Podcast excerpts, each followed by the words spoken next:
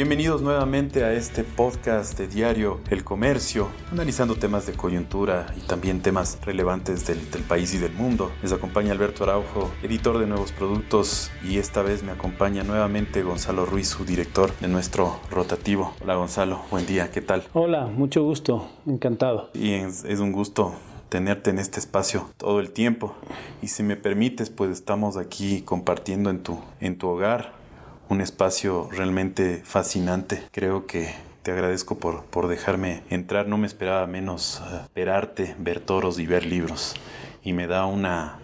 Eh, una gran satisfacción de, tu biblioteca, de que tu biblioteca sea tan desordenada como la mía. Tal vez la mía es mucho menor que la tuya. Y, no, pero esta es más desordenada. Sí. no, es fascinante. Yo creo que también a la gente se le conoce por los libros, por el arte.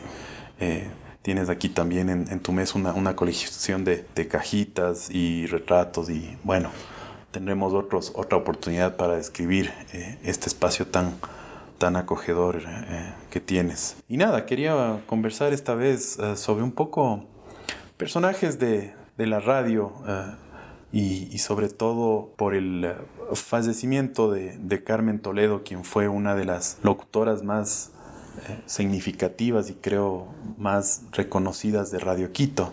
y yo reflexionaba contigo, bueno, además de que tú le dedicaste un espacio eh, muy especial en, tu programa Torerías en Radio Quito la semana pasada, que fue fascinante. Nuevamente te felicito por esa producción que, que salió tan conmovedora y, de tan alta calidad. Quería conversar un poco acerca de estas voces que eh, se van un poquito apagando, estas voces de hace años en Radio Quito.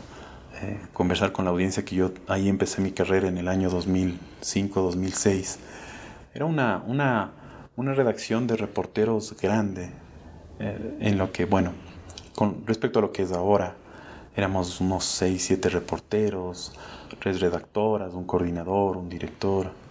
Eh, estaba ubicada allá donde es, donde es ahora. Podemos hablar del, del, del, edificio España, de antes donde estaba. Y bueno, quería hablar algo de algunos personajes que fueron voces significativas ahí. Eh, creo que tenemos la bendición de que tú sigas, sigas ahí eh, hablándonos todas las mañanas desde el noticiero con Miguel Rivadeneira, quien, quien fue mi maestro en el periodismo. Pero hablar también de, por ejemplo, eh, Edison Vargas, de Iván Oña, de, de, grandes voces que estuvieron en esa radio.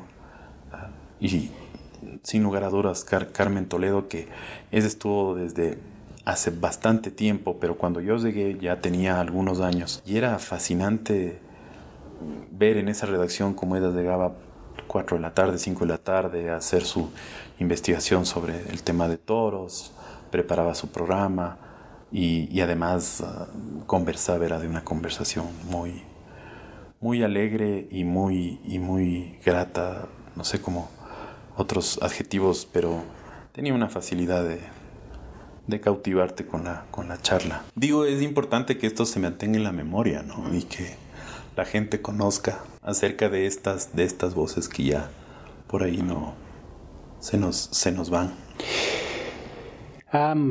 Carmen Toledo, sabes que da pena y da alegría a la vez hablar de ella porque es lo que deja, ¿no?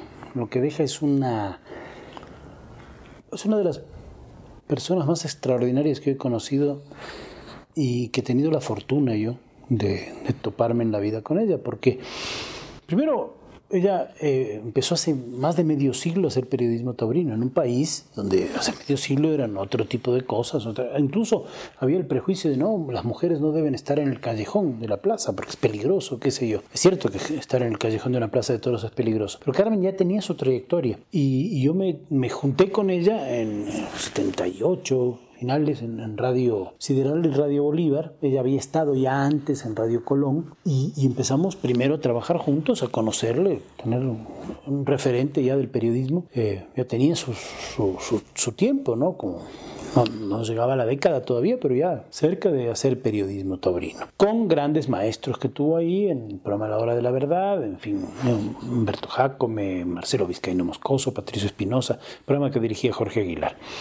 Con Carmen enseguida hicimos amistad y enseguida también se incorporó Santiago Aguilar, que era hijo de propietario de Radio Bolívar y Sideral, que había sido gerente de Radio Colón y fundador del programa. E hicimos muchas cosas juntos, empezamos a transmitir mucho en provincias, Ambato, íbamos a Riobamba, en fin, después ya han dado el tiempo en televisión, transmitimos Guayaquil, Cuenca, Quito, es decir, las ferias más importantes del Ecuador. En la radio o en los programas de televisión o en transmisiones en vivo de televisión. Entonces, cuando eh, el programa que fundé en el 82 tenía que seguir y yo también tenía otras tareas periodísticas complejas, y Carmen, que había ya tenido un rodaje tremendo por varias emisoras, se hizo cargo del programa, Torerías. torerías, pero Sí, Torerías lo fundé yo en Radio Quito el año 82, cuando me llevó Alfonso Lazo. Y Carmen pues, quedó en Torerías, ¿no? Con ese nombre tan bonito que vamos a cambiar. Pero esa, esa, esa toma Torerías en Radio Quito después. No, yo lo fundé en el 82, pero ella estaba en otras emisoras, porque de ahí, eh, ya te digo, nos juntamos en Sideral Bolívar, pero ella se fue a nueva emisora central, estuvo en Radiovisión, en la red un tiempito, en Radio Jesús del Gran Poder, Francisco Estéreo, alguna otra más que se me escapa. Pero estuvo en varias emisoras. En tiempo muy largo en una emisora central con Hugo Navarro, con Roberto Marbachado y con otro equipo de gente. Y un pero claro, un poco los emblemas grandes radiofónicos de, Carmen son eh, La Hora de la Verdad, en estas tres emisoras que te dije, Nueva Emisora Central y luego ya Radio Quito, donde se quedó y sigue y se quedará, porque se murió nomás, pero ahí está. Eh, pero esto fue en el año 2000 algo. 2001 un poquito antes de que tú entraras. Claro, y, y, bueno, y ella hace un periodismo con esa voz tan fresca, tan tranquila, con muchas noticias del Ecuador, también dando paso a noticias del mundo, entrevistas afuera, que ya ahora hay más facilidades por las comunicaciones, y eh, siempre en contacto. También ya hizo con nosotros cobertura de Feria de Quito para el comercio, en algunas oportunidades. Y después de otras ferias también, a veces alternábamos, a veces por algún motivo yo no podía ir a una corrida afuera, hacíamos conjuntamente o, yo hacía una crónica y ella otra, y en televisión muchos años también. Entonces, eh, sí, ella es una persona muy transparente. Es, digo, porque solamente cuando, como dice Isabel Allende, ¿no? cuando se acaba la memoria, cuando la gente se pierde en el olvido, ahí es que se muere. Pero como sigue en la memoria del oyente, del aficionado, todo Carmen Toledo, ella sigue, ¿no? Con nosotros. Y una persona sonriente, alegre, bueno, que cantaba, cantaba bonito, canciones antiguas, las coplas españolas famosas. Yo recuerdo íbamos siempre de viaje eh, a, cubrir para radio, para televisión con la familia. Eh, los niños míos eran pequeños, entonces todo el viaje le tenían como dando cuerda a la rocola para que canta tal cosa, Carmencita, canta tal otra, Carmen. Y, y así íbamos en el viaje ameno y cantaba todo el viaje Carmen para yendo a Riobamba, Ambato, donde fuera. Mm, y así nos tenía de, de, contentos. Y sí, se incorporó a una casa periodística que verdaderamente es un honor estar ahí y haber estado donde... Ahí me llevó Alfonso Lazo, fíjate. Pancho Moreno, a quien yo oía, porque me gustan, me gustan los deportes, yo oía las transmisiones radiofónicas con Blasco Moscoso, tuve el honor de incluso alguna vez hacer comerciales con Blasco Moscoso y Pancho Moreno ahí, y todo su equipo, ¿no? de muchos colaboradores durante años, Patricio Jarrín Hidalgo, Jorge Blas Capielo, eh, Lucho Vivi Paredes, Oscar Iván Lazo, bueno, y Alfonso Hijo, César Pardo, tanta gente que, pasó por Radio Quito, tú has mencionado a Edison Vargas. Edison yo lo oí y lo admiraba. Y después tuve la suerte de poder proponerle que sea voz comercial de las transmisiones taurinas, como lo fue también Gustavo Ceballos, también me parece una época coco pesante, porque yo en la Radio Quito empecé a transmitir el año 82 la Feria de Quito. Y tuvimos varios comentaristas, después se incorporó a Carmen a Radio Quito, pero otros como Manolo Franco, como Santiago Iturralde, como, como bueno, Fernando Romero, compañeros como Darío Miranda, que hace deportes, pero también hacía, era apasionado de los toros, escribía en Diario Expreso e hizo en deportes borde del campo, como se decía antes, cuando los reporteros se podían parar en la línea de la cancha para entrevistar a los futbolistas, ¿no? Pero claro, es, la dinámica de Radio Quito es eso. Tú has mencionado a Miguel, que era un maestro del periodismo. conocí a Miguel cuando era editor general del diario El Comercio, y de ahí pasó a Radio Quito cuando yo viajé a España. Y después trabajamos juntos muchos años. Y como es con él, ¿no? Un gran profesional, pero un sí y un no Tú mencionaste otro compañero querido que también se nos fue, pero sigue estando, que es Ivanoña Vélez, ¿no? Que era que también fue narrador deportivo en su Ah, tiempo. sí, no sé. Y también trabajó con Radio Quito y también eh, me ayudó en algunas de las cosas de transmisiones taurinas con la producción, a pesar de que no era un aficionado. Eh, Y recuerdo yo... Gustavo Ceballos, ¿no? Por ejemplo, Sí, una gran voz. Recuerdo de Iván, bueno, obviamente yo no lo conocí ya en Radio Quito, pero eh, porque bueno, cuando él fallece hubo un programa especial y hubo un archivo que ustedes sacaron de las elecciones de la jornada electoral del año 88 con él. Pero hay una anécdota muy, muy rica que eh, me pareció eh, brutal, que es eh, cuando se da este, que tú la contaste, cuando se da el, el tema del, del secuestro al presidente Febres Cordero en, en Taura y que tú estabas a, a puertas de, de casarte y que eh, casi, casi que te... que- Esa fecha es de las pocas fechas que se de memoria. ¿no? Sí, sí, sí, O sea, que- o sea, yo, no te casaste. Como uno sabe, ¿no? 10 de agosto, de- de- 24 de, mayo y 16 de enero del 87. sí. que no pudiste casarte. No Por- pudimos, no pudimos. porque te llamaron Y- a la radio y entonces, claro, ahí, por ejemplo, estaba previsto ir al registro civil a tal hora, no sé qué, y Registro civil donde en el centro, en la Mejía. Era, no, en- al lado del Banco Central. Al lado del Banco Central. 10 de agosto y no me acuerdo cómo se llama la calle, no sé si Briceño, qué sé yo. Pero estábamos nosotros en una reunión con, con un eh, ejecutivo de Citibank, con Iván, y nos llaman a lo que eran los intercomunicadores, Mayra Miranda, que era de la redacción de, de Ecuador Radio en ese momento. Después pasó a conducir el programa Familia. Que, que sigue todavía. Sí, entonces nos llama y dice, ya, comuníquense urgente a la radio. Llamamos y dicen, oye, han secuestrado a Febres Cordero. Entonces ahí salimos corriendo a la radio del centro y en efecto lo que había pasado es que llamó a la radio Quito el famoso Yamid Ahmad, el gran conductor en esa época de Caracol y también de televisión y tal.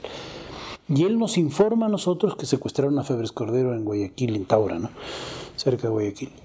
¿Y, por qué sabe esto Yamid Ahmad? O sea, ¿por qué se, entera él? Porque el famoso asesor, el doctor Lombana, asesor de campaña de Febres Cordero, había estado en el Palacio de Gobierno con Febres Cordero y viajó en Guayaquil, eh, a Guayaquil en el avión presidencial. Y él salió en un bus donde iba la gente que se iba a Guayaquil, al aeropuerto seguramente Simón Bolívar, a tomar el avión rumbo a Bogotá y vio el tiroteo y enseguida lo primero que se le ocurrió al doctor Lombana es llamar a su amigo y a la célebre personalidad de Yamid Ahmad en Caracol para contarle que habían secuestrado al presidente del Ecuador en una base aérea, cosa insólita. Cuando llama Yamid Ahmad, habla con, con la redacción, dice, ¿han secuestrado a Febres Cordero? Dice, no, señor, no me haga broma, si está en una base militar, ¿cómo lo van a secuestrar? Y entonces volvió a llamar y dijo, no, yo soy Yamid Ahmad, director de Caracol, estoy informándoles esto por esto, y ahí cuenta la historia, y claro, Ahí enseguida empezamos a transmitir, empezamos a transmitir, en un momento determinado yo estaba al aire y mi mujer llama y, y habla con Iván. Y, eh, le dice, Iván, pero qué, ¿qué pasa? Y me caso. No, viejita, ¿cómo te vas a casar? Estamos al aire y han secuestrado a Febres Cordero. Hasta que por la noche, después ya lo liberaron y todo, llegó la señora Guadalupe Mantilla de Acuaviva. Era tarde, que sé yo, 10 de la noche. Dice, ¿qué haces aquí si vos te casabas hoy? Ándate. No, pues todavía tengo cosas que grabar para el noticiero porque teníamos noticiero El otro día. eh, ¿Qué día fue eso? siguiente. Un viernes 16 de, de enero del 87. Y así fue. Y Febres Cordero, bueno, lo liberaron, después hubo todo el problema grande de los juicios, en fin, con los comandos de Taura. Toda una historia, ¿no? De un presidente secuestrado Claro. insólitamente, ¿no? Increíble. O sea, realmente no fue, creo yo, un intento de golpe, pero sí un intento de presión con el mandatario secuestrado para que libere a los comandos Taura, que trajo mucha cola, ¿no? Y por supuesto, un hecho, llamaron de todo el mundo, llamaban de Moscú, de Nueva York, de Buenos Aires, de, de- de Claro, es Madrid. que en esa época que no, no había internet, bueno, no se usaba el internet todavía. Claro. Bueno, nosotros teníamos onda corta, ¿no? Sí. Que sí se oía en todo el mundo. Sí, sí, sí.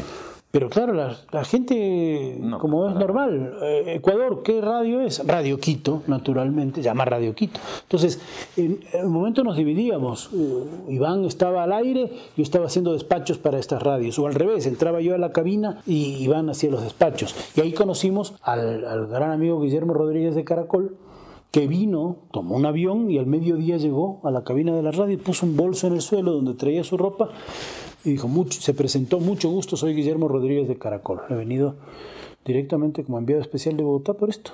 Entonces, si quieren algo, quiero usar la, por favor la redacción, claro. Y después, varios días después, en la redacción de Radio Quito le veo dando un pase natural.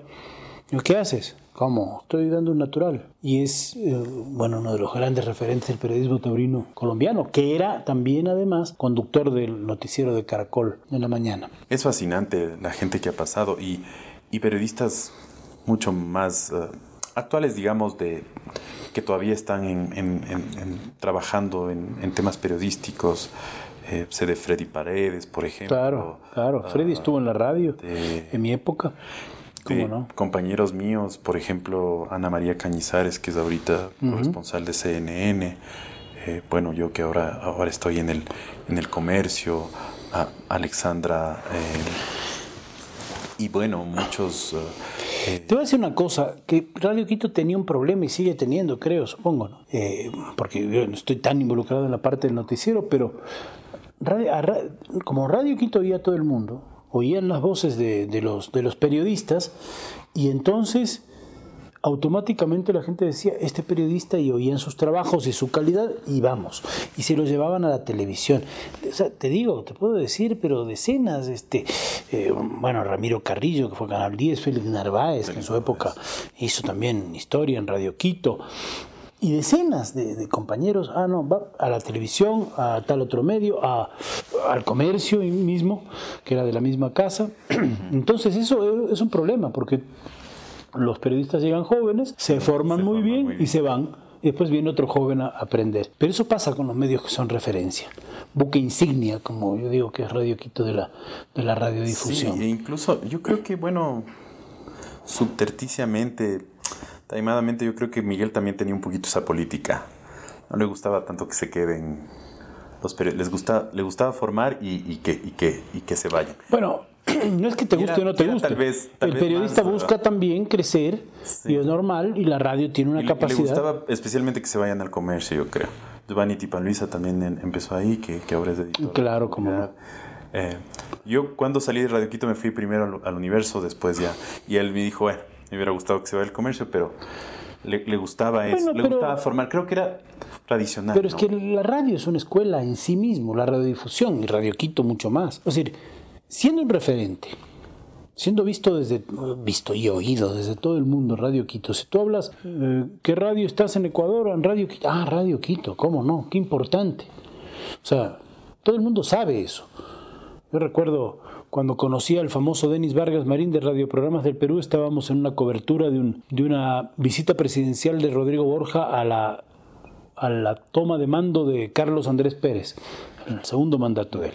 Y nos pasaban las llamadas a unas cabinas que había y oigo Denis Vargas Marín a tal cabina era el director de radio programas del Perú, que era un poder inmenso, ¿no? 70 emisoras en todo el... Y sigue siendo, ¿no? Sigue siendo, pero él era el director en ese momento. Y sale y dice, tú eres Denis Vargas, sí, yo soy Gonzalo Ruiz. Habíamos hablado decenas de veces. Claro, en el, pues no sé si en esa época había el informativo solar, pero... No, nosotros mismos fundamos. Fundamos. Denis Vargas y yo, bueno, y con los ejecutivos de las radios. Pero nosotros fundamos el 91 Solar. Entonces ahí le conocí a Denis Vargas Maverín, que me había entrevistado muchas veces y al que yo había llamado para entrevistarle sobre la visita del Papa a Perú, sobre tal o cual otro acontecimiento. Y claro, al cabo de varios años recién nos conocimos ahí. ¿Por qué? Porque nos conocíamos por la voz. Ah. Y Denis, con Denis transmitimos simultáneamente cuando vino Fujimori al Ecuador, horas de radio en vivo para Radio Quito y para Radio Programas del Perú. Entonces, además esa, esa visita para mucha gente que es muy jovencita fue muy significativa porque todavía había un conflicto. y siguió habiendo por unos años porque era la época del presidente Entonces, Borja. Que venga un presidente peruano al Ecuador era, un acontecimiento. Así es, así es. Y claro, ellos tuvieron después un encuentro en Cartagena donde Rodrigo Borja habló de un amistoso desacuerdo, pero fue, fue la siembra de un camino hacia, hacia la paz. Y Denis, que era un hombre culto, fue profesor universitario, en fin, después fue legislador, ahí cometió ese pecado de irse a la política, pero bueno, eso es ya cuestión de cada uno. Eh, hablaba, hablaba, él decía quechua, porque hablaba quechua, con los eh, ecuatorianos en el centro de Quito que hablaban quichua, y, de hecho entrevistó a algunas personas y se entendieron perfectamente, naturalmente, entonces muy bonito, y eso en vivo en la radio, qué impacto era, qué impacto más, más tremendo. Sí, no, pero... Es la radio, ¿no? Es la viveza de la radio, la, el músculo, el corazón. Yo, yo, recuerdo que era un, la, la, interconexión, creo que era a las 8 de la mañana cuando yo estaba en información. Sí, a las 8. Sí, claro. Era Radio Programas de Perú. En algún momento que también fue Mitre. Mitre muy poquito tiempo. Estaba Panamericana de, de, Bolivia. Eh, eh, estuvo, hubo dos de Venezuela, primero Radio Rumbos y Sucesos. Como Rumbos tuvo problemas por las tensiones, eh, perdón, Radio Caracas Radio, pero se llamaba Noticiero Sucesos el de Radio Rumbo rumbos de Venezuela, que era de una familia además muy, muy simpáticos, serrano y tal, pero dijeron no queremos nada más, porque con los líos políticos que empezaron a haber ya en Venezuela dijeron, nos quitamos y dejaron de hacer noticieros históricamente, siguieron haciendo música, nada. Y entonces ahí se incorporó Radio Caracas Radio con Julio César Camacho, que era una estrella de la televisión y de, y de, de Radio Caracas, como conductor. Y en, y en Colombia teníamos al célebre Juan Gozaín, ¿no? estrella, un escritor fantástico además, que ahora vive en Cartagena escribiendo, se levanta temprano. Y es un gusto, ojalá puedas y pueden los, los oyentes este, poner Juan Gozaín y buscar entrevistas en YouTube y van a ver qué hombre más genial era este Juan Gozaín, al que tuve la suerte de conocer. Me entrevistó allá cuando fui a Bogotá. Me acuerdo cuando yo me iba a España, me, dijo, bueno, Gonzalo, tenga suerte. Y yo ya me despedí de la, de la audiencia de Radio Quito en 95 para irme a vivir a España. Quedó Miguel ya en la dirección. Y me dijo, como se dice tradicionalmente en esa frase marinera, ¿no? Buen viento y buena mar. ¿Y te fuiste antes del conflicto o, no, después? No, después. el conflicto lo vivimos, en el conflicto fue una cosa, la sintonía de Radio Quito tremenda el 95. Yo me fui en julio, el conflicto fue en enero. Qué sintonía. Ahí sí, ahí sí fue lo llaman ahora esto, esta famosa frase de 24-7. Ahí era 24-7. Ese momento decidimos nosotros este, yo, bueno, y, el comercio, y Santiago Proaño, que gerente financiero del comercio y gerente de Ecuador Radio, y la señora Guadalupe Mantilla, decidimos hacer 24 horas la radio Quito. Porque terminaba la programación a las 12, se cerraba y abríamos a las 5 de la mañana. Dijimos, no, 24 horas. hacíamos turnos que había que informar toda la noche. Y no solo eso, sino que llamaban de todo el mundo a la hora que se les ocurría, 2, 3 de la mañana y informábamos esa, a esa hora, ¿no? Y, de ahí se quedó largo tiempo, las 24 horas ya, ¿no? sí, no. 95. e incluso después, incluso ya con Internet, en, la época que yo estuve, que fue más o menos de, entre 2006 y 2008, eh, cuando eran temas de elecciones, cuando había algún evento importante, de incluso debates, nos llamaban principalmente de Sudamérica, pero también de otros lados. Claro. Un reportero se tenía que dedicar solo a contestar. A atender, como nos pasó el día del secuestro de Taura o en esas jornadas que tú dices. ¿no? En la radio tuvimos una cosa que mucha gente no, tal vez no se acuerda, pero fuimos de los primeros que hicimos el famoso exit poll ahora que es tan, tan conocido en el mundo. ¿no? Hicimos un sistema, teníamos un amigo, compañero, un hombre eh, importante que vino de observar elecciones en Estados Unidos. no sabes cómo hacen esto, a ver, cómo es, pero cómo con una encuesta. No fallas si haces bien la muestra. E hicimos Quito, Guayaquil, Manta Viejo y Cuenca. Y con un equipo de, técnicos de una importante firma de, de aquí del Ecuador y del diario, Departamento de Tecnología, montamos ese aparato. Ahora necesitamos quién quien levante la información. Entonces viajamos, tardamos como tres meses o cuatro en preparar las elecciones, y viaje, las elecciones en la parte periodística. Viajamos a, conversar con nuestros compañeros de Cuenca, de Guayaquil.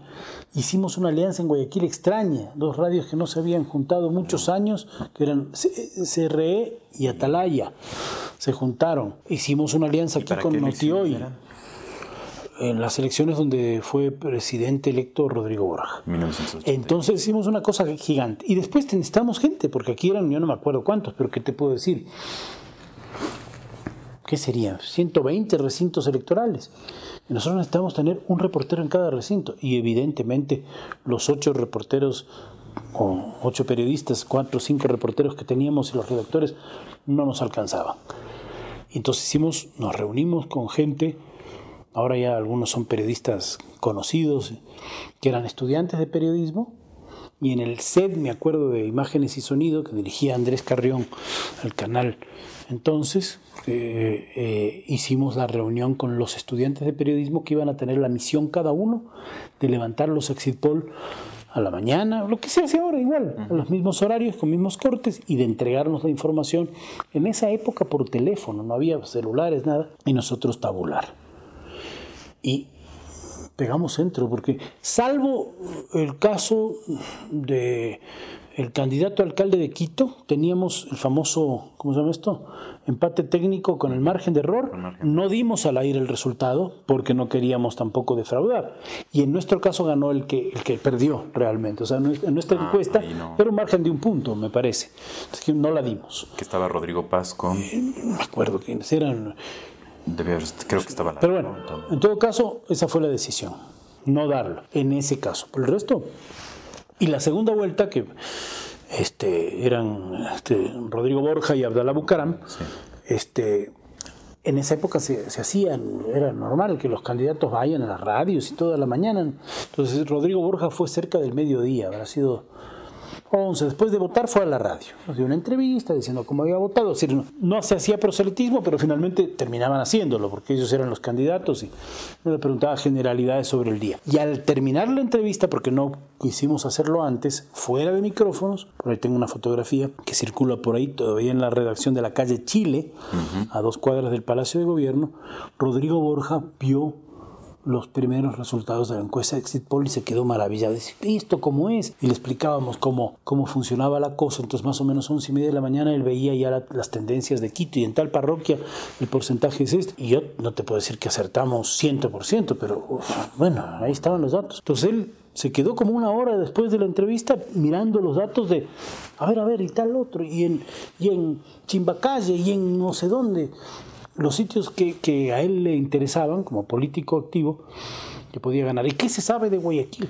Bueno, claro, es una magia, ¿no? O sea, yo creo que es la primera vez aquí en el Ecuador que un, que un político vio los datos de un exit poll, porque claro, no le, no le, no le mostramos nada antes de entrar al aire, porque hubiese sido fatal que él diga algo, una... Pero ya después de salir al aire, mire esto, esto nosotros no vamos a dar a conocer hasta las 5 de la tarde, pero ya ahí se los mostramos y miraba sorprendido eh, y fue muy bonito. Y además todos los estudiantes de periodismo colaboraron perfecto, porque no solamente colaboraban con el exit poll, sino a partir de las 5 de la tarde empezaban a dar los reportes de las mesas. Entonces nosotros teníamos dos o tres horas llenas de reportes de, de periodistas de todo el país, pero fundamentalmente Quito, Guayaquil, Cuenca, dándonos reportes de las mesas. Y en la parroquia Benalcázar, gana fulano de tal. Eh, y ahí sí los votos reales. Votos reales. 167 votos. Como un conteo rápido. Como un conteo rápido, pero con 120 voces en Quito, ¿no? Imagínate.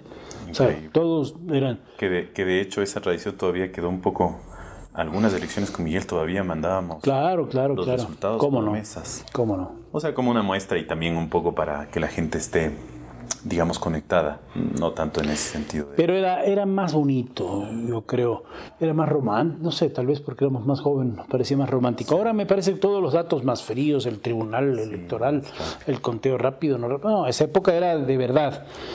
Me acuerdo cuando las elecciones del 86 con Iván Oña, era el, sí y el no de la consulta popular, y parecía que iba a arrasar el sí aparentemente, hasta que Osvaldo Hurtado dijo, no, aquí hay que poner el no a Febres Cordero por esto, por el otro, y ganó el no.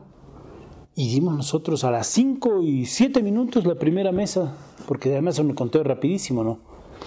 Eh, un sí o un no. Y eso marcó tendencia. Y me acuerdo de la entrevista a Blasco Peñarera Padilla que dijo, el no ha ganado por goleada. Bueno, salió en todas las agencias internacionales del mundo, ¿no? en la F, Reuter, France Press, este, Associated Press, que era muy famosa. Que, Radio Quito estaba en las corresponsales de todas las de las agencias de noticias de aquí. Todas tenían siempre sintonizado Radio Quito. No solo eso, yo también tenía, como trabajé en varios canales como reportero, teníamos sintonizado todo el día Radio Quito. O sea, uno llegaba a la redacción de un canal de telecentro que se llamaba en esa época de en Coavisa, la redacción donde yo trabajaba, y estaba la radio sintonizada. Y la, el Notiflash, la noticia en urgente. Uh, Claro, urgente, urgente. ponía a todo el mundo los pelos de punta. Y nos citaban muchísimo. No. Nos siguen citando, pero En- creo que antes... En las agencias también. Sí, en las agencias mucho. Porque además tiene La credibilidad. AFP, AP. Y bueno, hay, hay, hay, hay anécdotas eh, miles que también yo tengo. Mencionar algunos compañeros que gracias siguen vivos, pero que pasaron por allá. Néstor Aguilera, Sandra Martínez, todavía una, una voz excepcional y lindísima. Maravilloso. Sí. Y bueno, seguiremos hablando, eh, Gonzalo, pero creo que ya estamos eh, un poquito pasados de tiempo. tiempo. Pero, bueno, si no se aburren los, No, no, no. los oyentes. Yo, yo la anécdota esa que tenía, que sí me parece fantástico. Un día llego un miércoles al mediodía, no sé dónde estaba yo trabajando en esa época, pero llego al fútbol.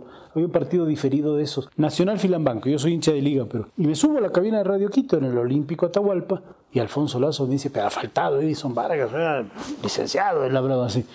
Hágame el favor. Ayúdeme con los comerciales. Sí, y me sienta entre Blasco Moscoso y Pancho Moreno, yo a dar los comerciales. Imagínate tratando de sustituir al glorioso Edison Vargas entre estos dos monstruos que, los había oído desde chiquito. por alguna razón muy importante porque él no. no- no Bueno, ese día no sé qué pasó, porque era un partido atípico, ¿no? Tal vez no, no, no sé, no sé, finalmente no sé qué pasó, no, no- no sé si llegué a preguntar alguna vez. Pero yo no creía en nadie, ¿no? Con, ni decir, bueno, ahora no sé qué. Comenta Blasco Moscoso Cuesta y la, la narración Pancho Moreno. Bueno, a mí que me gusta el, el fútbol también, no, no he hecho de periodismo deportivo, me sentía en la gloria. Sí, no, no, yo también tengo unas, una anécdota ahí para cerrar ya. Pero más bien yo estaba en un turno, que además se hacían los turnos en Radio Claro. Y eran unos turnos larguísimos y, y muy, muy sacrificados. Pero eh, me acuerdo que había un partido igual, pero era en Nacional con un, o, algún un equipo no, no tan grande, no era un Nacional Liga, no era un Nacional Barcelona, ni Emelec, ni Deportivo Quito, pero era un Nacional y un equipo de provincia que no, no recuerdo. Y, pero era la previa, una cosa de las cinco y tanto de la tarde. Y en ese momento justo también estaba en un proceso eruptivo el Tunguragua súper fuerte. Que bueno, está ya en proceso eruptivo muchos años. Muchos pero- años, pero era, pero en era ese momento estaba agudo. agudo y, y- y había y, y estaba pasando algo súper fuerte. Y entonces creo que Giovanni Tipan Luis es más del comercio, él estaba allá. Y a mí Miguel me dice, vea, cuando sea algo importante, sáquele, sáquele al aire. Entonces yo digo, ¿qué estamos? Eh, eh, estamos en la previa del Nacional X equipo, que era cinco y tantos de la tarde un sábado. Yo digo, saquémosle a Giovanni con un reporte. Entonces, eh, pido el paso. Sí, tenemos una noticia importante eh, en, en cabina, en, en Radio Quito. Vamos a cabina, el, el noticiero Ecuador Radio. Vamos a sacar y yo le saco unos minutos, yo que sé, 5 o 10 minutos. Ah, y, y estaba en la previa, no era ya el partido. Ya. Sale el reporte, volvemos al Estadio Olímpico de Atahualpa con los compañeros. Y esos continuaron, pero el director de esa época, que no voy a mencionar quién fue, todavía está en el, en el medio, me llama a mí. Yo era un, un enano de veintitantos, ¿no? Recién graduado. Y me dice, oiga, pero ¿cómo me para la transmisión por esa, por esa salida? Y yo le digo, pero bueno, es una noticia importante. No, no, que estoy ya, voy a hablar con Miguel, bla, bla, bla. Bueno, esos son Pero gajes bueno, del oficio, sí, ¿no? gajes del oficio, pero fue muy chistoso y yo me quedé así un poco asustado. Digo, "Oh, bueno, bueno. Y entonces Miguel me llama, mire, sabe que no paremos las transmisiones. Yo le digo, no, era una previa. No, pero bueno, si es que es muy urgente, si no, esperemos, no sé, un poquito antes, un poquito después en el entretiempo, una cosa así. Pero bueno, pero, y de anécdotas, hay, hay millones, millones de, Es que la radio, como dijo Jimmy García Camargo, un maestro eh, colombiano, tuve la suerte de asistir a algún seminario, es la novia del mundo. Todavía, ¿no? Es la novia del mundo. Y ahora yo creo que en esta época con el tema de podcast que sea Es- Eso es una extensión de la radio. Sí. Es otra exacto. manera de Sí, hacer sí, radio. Sí, sí, sí. Y no eh, yo digo, no, no hay que. Yo, yo creo que mucha gente todavía tiene esos archivos, porque si hablamos de archivos perdidos o de archivos que, que quedaron ahí, bueno, podemos seguir hablando. Pero hay gente que en la- sus casas grababa cosas, grababa partidos de fútbol, elecciones, transmisiones especiales, cambios de mando, visitas de presidente, etcétera, etcétera, que están ahí, en algún cassette eh, guardado por ahí. eh, Y que son, y que son la memoria también, la documentación. Son pequeños fragmentos de la historia, ¿no? Exacto. Pequeños fragmentos. No, no presumimos de hacer la historia, pero sí contar pequeños fragmentos a nuestra manera. Y esa es la radio. Incluso cómo se hablaba, cómo se transmitía cómo se pasaba, yo creo que eso no...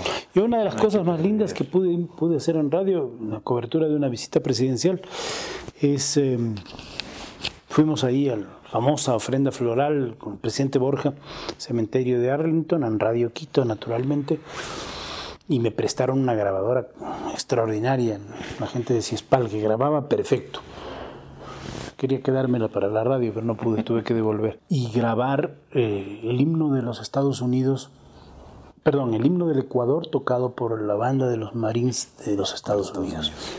Es la cosa más fantástica que pueda haber. Lo transmitimos y salió perfecto. Parecía que estábamos ahí. Ahí, ¿no? ¿Tienes todavía esa grabación? Debo tener.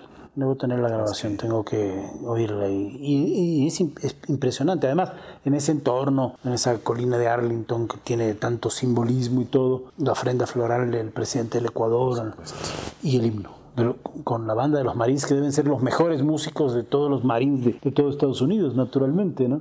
Los que están en Washington, unos musicazos. Y se notaba. Si fue esa vez que Rodrigo Borja interviene en la Asamblea de la ONU. No, esa fue otra. Otra. Esa fue otra, también tuve la suerte de cubrir. Esta fue una visita donde, donde con George Bush padre, una visita bilateral de altísimo estado donde se habló de la iniciativa para las Américas y hablaron los dos presidentes del tema y ahí me colé entre los fotógrafos y los camarógrafos al salón oval. O sea, dijeron, a ver, camarógrafos, fotógrafos, y dije, ¿dónde están? Habíamos como, había unos 15 compañeros y me metí en la mitad calladito. Yo no me perdía eso. Claro. Después me podían sacar. Por supuesto. Pero me metí. Pero tuviste.